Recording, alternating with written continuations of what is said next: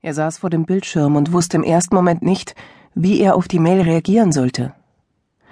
So wie sich die Frau beschrieb, war sie genau das, was er suchte. Etwas größer als er, vollbusig und sehr dominant. Wie sie weiterschrieb, musste sie ihn schon kennen, denn sie wusste alles von ihm, angefangen von seiner Körpergröße, seinem Gewicht und, was ihn am meisten stutzig machte, seine Vorliebe für dominante Frauen. Es erregt mich wahnsinnig, wenn ich dich sehe und du in Latzhosen herumläufst, schrieb sie unter anderem. Noch mehr würde es mich erregen, wenn du trägst, was ich mir wünsche und was dich selbst sehr antörnt. Mark saß vor dem Bildschirm und war wie vor den Kopf geschlagen. Woher wusste sie das alles? Hatte sie ihn beobachtet? Wohl schon, denn er liebte Latzhosen abgöttisch, und natürlich trug er sie auch, wenn er in der Stadt unterwegs war.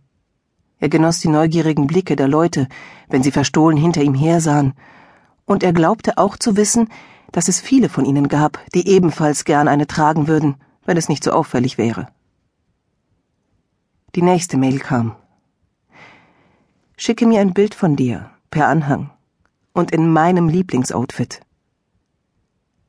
Es war eine Aufforderung, ein Befehl, und Mark zögerte nicht lange, zog die lederne weiße Latzhose an und den dunkelbraunen Lederbody.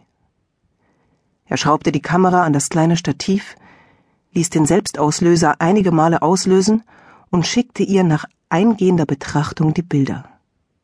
Faszinierend, war ihr Kommentar.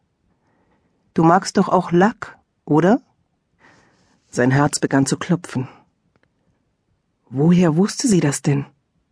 Niemals hatte er jemandem von seinen Vorlieben erzählt. Wem auch? Eine Freundin hatte er nicht, und wem sonst sollte er es anvertrauen? Sollte er ihr antworten? Oder war es besser, die Mails zu ignorieren? Mark stand auf und zog die Vorhänge zu. Draußen dunkelte es bereits. Für einen Augenblick schob er noch einmal die Gardine zur Seite und spähte hinaus. Er sah die Fensterfluchten gegenüber. In manchen Wohnungen brannte schon Licht. Eine Ahnung stieg in ihm auf. Ja, es gab nur diese einzige Möglichkeit. Sie musste ihn beobachtet haben, wenn er seinen Vorlieben nachging. Erschrocken über diesen Gedanken, zog er schnell die Gardine vor und blieb wie angewurzelt stehen. Ob sie alles gesehen hatte? Mark tappte in die Küche und öffnete eine Flasche Bier. Er war hin und her gerissen, ob er sich weiter auf den Mailverkehr einlassen sollte. Mit dem Bier in der Hand setzte er sich wieder vor den Monitor. Leder liebst du doch auch, wie ich weiß.